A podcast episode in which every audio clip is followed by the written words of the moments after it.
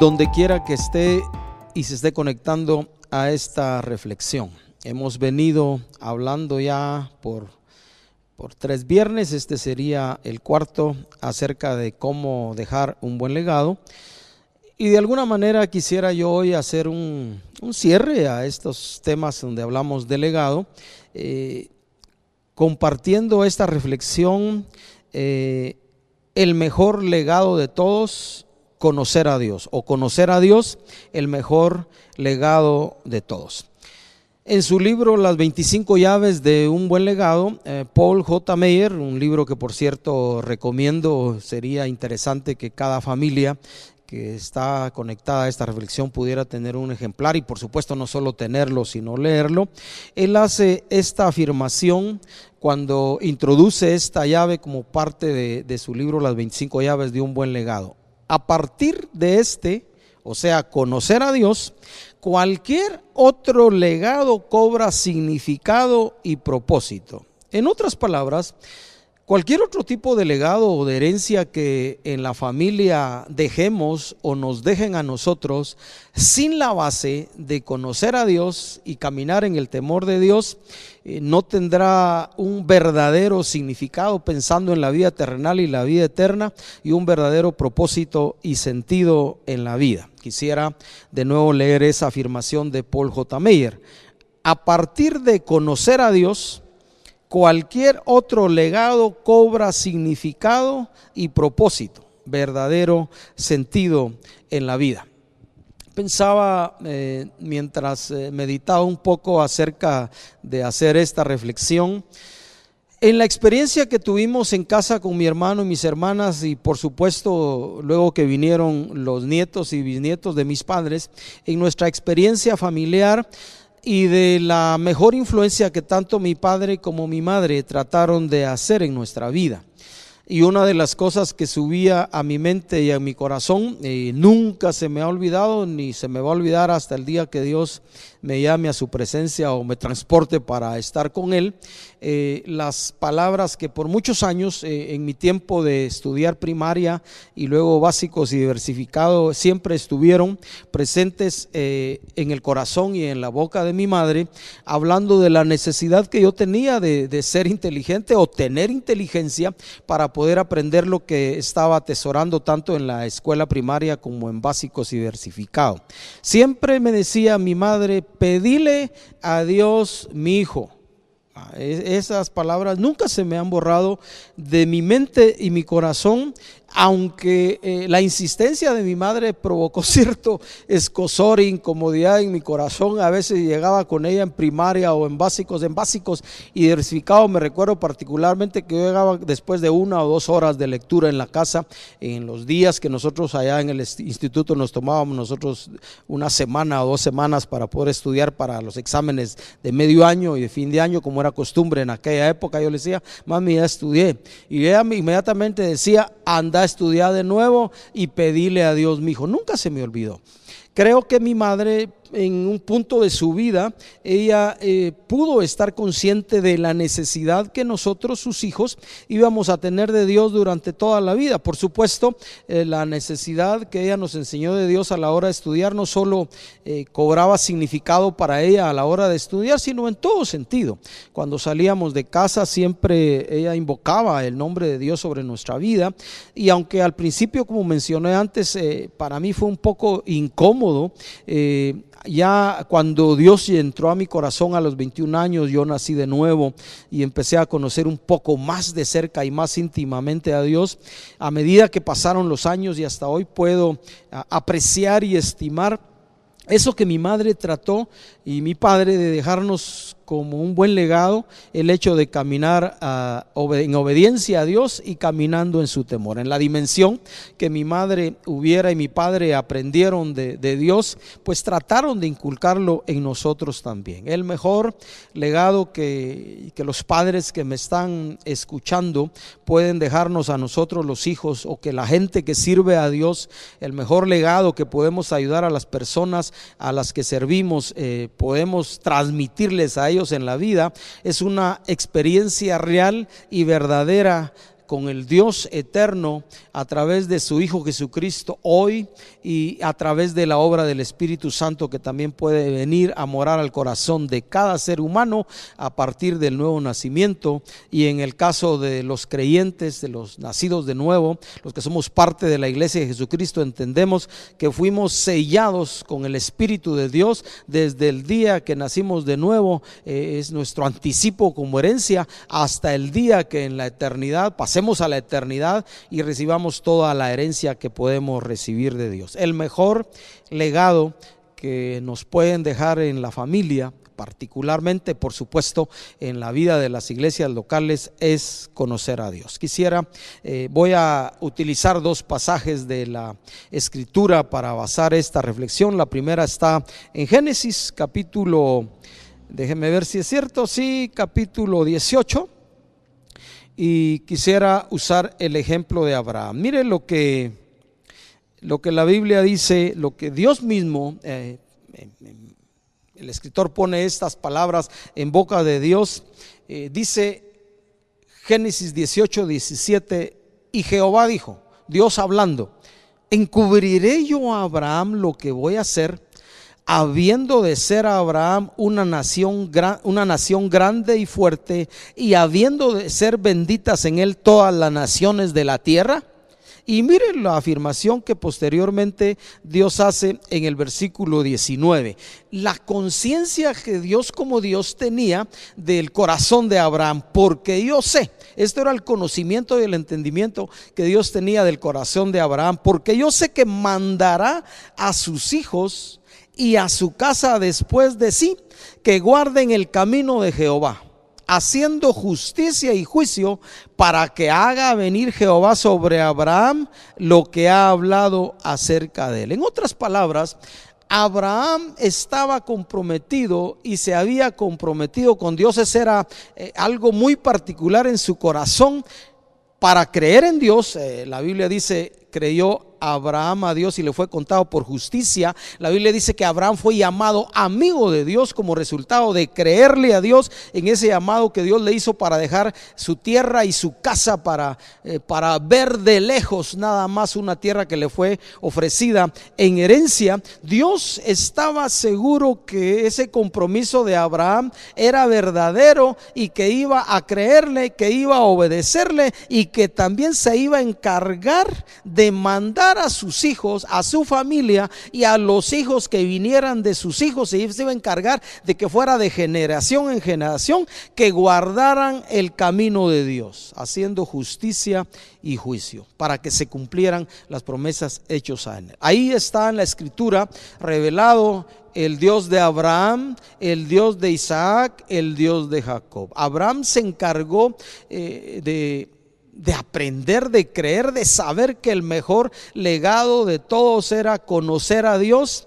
Y por lo mismo se aseguró de enseñar a Isaac, Isaac y Jacob, Jacob, a los doce patriarcas, ¿verdad? Los, las cabezas de las tribus de Israel. 70 personas entraron a Egipto allá en tiempo de José. En, en Egipto el pueblo de Israel se multiplicó y salieron después al desierto para el, como parte del llamado de Dios a ellos como pueblo a través de su libertador Moisés para ir a aprender a servir a Dios en el desierto y a adorar a Dios y cambiar todas aquellas costumbres que habían aprendido en Egipto que no correspondían a la voluntad de Dios. Dios estaba convencido que en cuanto a Abraham, él iba a transmitir a sus hijos y generaciones el mejor legado de todos conocer a Dios y experimentar a Dios. Mire la certeza que hay en el ser de Dios, en el corazón de Dios. Yo sé que Él yo sé que Abraham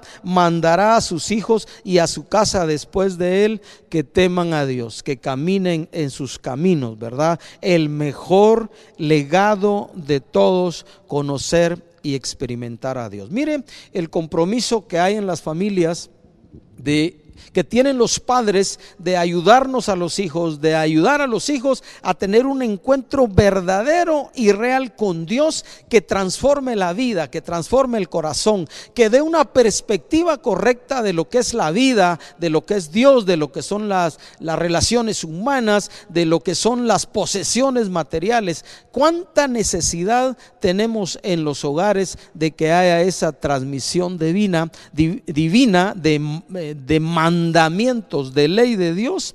para poder caminar en el temor de Dios, para que nos vaya bien para siempre. Dios sabía que naciones iban a ser benditas por medio de Abraham, el mejor legado de todos. El segundo eh, pasaje que quisiera compartir está en el libro de Salmos. Eh, si usted quiere ir ahí conmigo, si no aquí se lo leo. Eh, Salmos 78. Estamos dialogando, reflexionando acerca de la afirmación que hay en el libro Las 25 llaves de un buen legado, que el mejor legado de todos es conocer a Dios. Me viene a la mente antes de leer eh, este Salmo 78, la experiencia que tuvo Salomón, que cuenta Salomón que tuvo con su padre David, cuando él dice, mi padre me enseñaba y me decía, y una de las cosas que hay ahí en Proverbios dice, sabiduría ante todo adquiere sabiduría. El consejo que, David le dio a Salomón. De, en su tiempo, la escritura dice que Salomón llegó a ser el hombre más sabio de su tiempo. Y mucha gente fue a escuchar la sabiduría de Salomón. ¿verdad? Eh, el principio de la sabiduría también enseña el libro de Proverbios, es el temor a Dios y el conocimiento del Altísimo, la inteligencia. David le enseñó a Salomón, le dice, sobre todas tus posesiones, sobre todo lo material que logres en la vida, adquiere sabiduría, adquiere inteligencia, porque la el poseer riqueza material, el poseer dinero, el entender que hemos sido formados, diseñados por Dios de una forma eh, tremenda, con un potencial grande en nuestro corazón, cobra su sentido en la vida cuando tenemos sabiduría de Dios, cuando el temor de Dios está en nuestro corazón, porque entonces utilizaremos el potencial que hay en nuestra vida y los recursos materiales con los que Dios nos bendiga para honra de Dios y para bendición de nuestra familia y de aquellos que nos rodean. El segundo pasaje entonces en esta reflexión, el mejor legado de todos es conocer a Dios, está en el Salmo 78 y quisiera leer los primeros tres versículos. Escucha, pueblo mío, hablando Dios a Israel, dice mi ley, inclinad vuestro oído a las palabras de mi boca.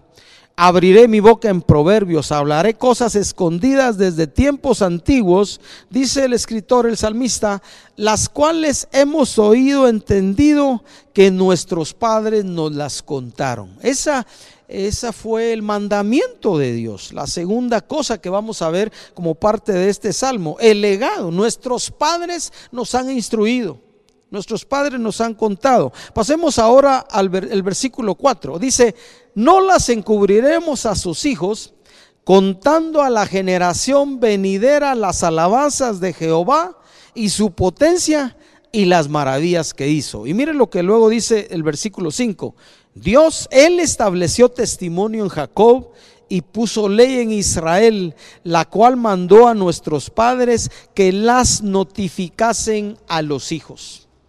Esa es la voluntad de Dios desde el principio, desde la misma creación, desde el establecimiento de una ley. Mandó que los padres enseñasen a sus hijos que atesoraran su ley, que atesoraran su conocimiento, una experiencia con Él en su corazón, sus mandamientos en su interior y luego la transmitieran a sus hijos y los hijos a los hijos de los hijos, a, a los nietos, en el caso de los papás, abuelos, bisabuelos para que lo sepa la generación venidera. Mire lo que dice el versículo 6. Leo de nuevo el 5. Dios estableció testimonio en Jacob, puso ley en Israel, la cual mandó a nuestros padres que la notificasen a sus hijos. Lo dice el 6, para que lo sepa la generación venidera y los hijos que nacerán y los que se levantarán lo cuenten a sus hijos. En otras palabras, esta idea de un buen legado o del mejor legado nació en el corazón de Dios y la mejor manera de hacerlo es en la familia. ¿Por qué razón? Luego dice el versículo 7, a fin de que pongan en Dios su confianza y no se olviden de las obras de Dios, que guarden sus mandamientos. Mire qué interesante pensar en las responsabilidades familiares, particularmente de los padres enseñar, transmitir la ley, los mandamientos de Dios, el conocimiento de Dios, no solo como algo mental e intelectual, sino como parte de la vida. ¿Con qué propósito? A fin de que las generaciones que vengan pongan en Dios su confianza y no se olviden de las obras de Dios. Es decir, los padres deben contarnos lo que Dios ha hecho en nuestra vida. Los líderes en las iglesias local debemos transmitir a aquellos que servimos lo que Dios ha hecho en nuestro caminar como parte de la iglesia y debemos enseñar a qué? A que se guarden los mandamientos de Dios. El mejor legado, conocer a Dios, tener una experiencia con Dios, guardar los mandamientos de Dios. Y terminamos leyendo el versículo de 8, porque este es el riesgo que hay a través de las generaciones y a través de las familias. Dice, y no sean como sus padres. En otras palabras, allá atrás de este salmista que nos está escribiendo, hubo padres, hubo generaciones que fueron, dice, generación contumaz y rebelde, generación que no dispuso su corazón ni fue fiel para con Dios su espíritu. Ese es el riesgo.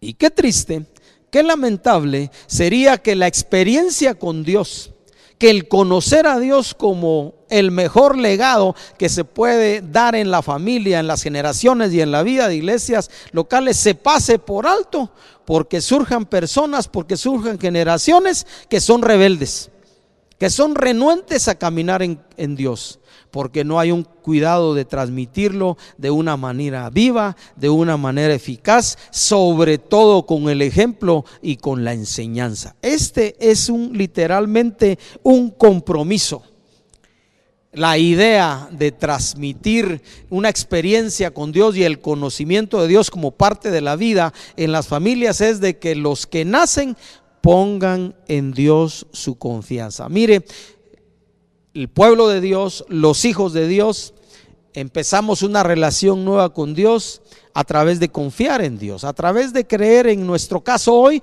en Jesús como Señor y Salvador. Y de principio a fin, la vida de los hijos de Dios, la vida del pueblo de Dios, la vida de los creyentes, la vida de los que formamos parte de la iglesia es una vida de fe. Sin fe es imposible agradar a Dios. Y una vez confiamos en Dios, nacimos de nuevo como punto de partida, ahí viene toda una experiencia con Dios que terminará el día que seamos llamados a la presencia de Dios. Pero mientras eso llega, podemos seguir creyendo en Dios, confiando en Dios y enseñando a los menores, a los pequeños, principalmente en casa, que el mejor legado que podemos recibir, que hemos recibido nuestros padres es conocer a Dios, experimentar a Dios y el mejor legado que podemos transmitir a las generaciones que vienen también es el conocimiento de Dios. A partir de eso, como dice el escritor Paul J. Meyer, todos los demás legados, lo material, el nombre, el apellido, el honor, las cosas buenas que hay en la cultura, a partir de conocer a Dios, todo lo demás que se dé en herencia cobrará un verdadero sentido y un verdadero significado.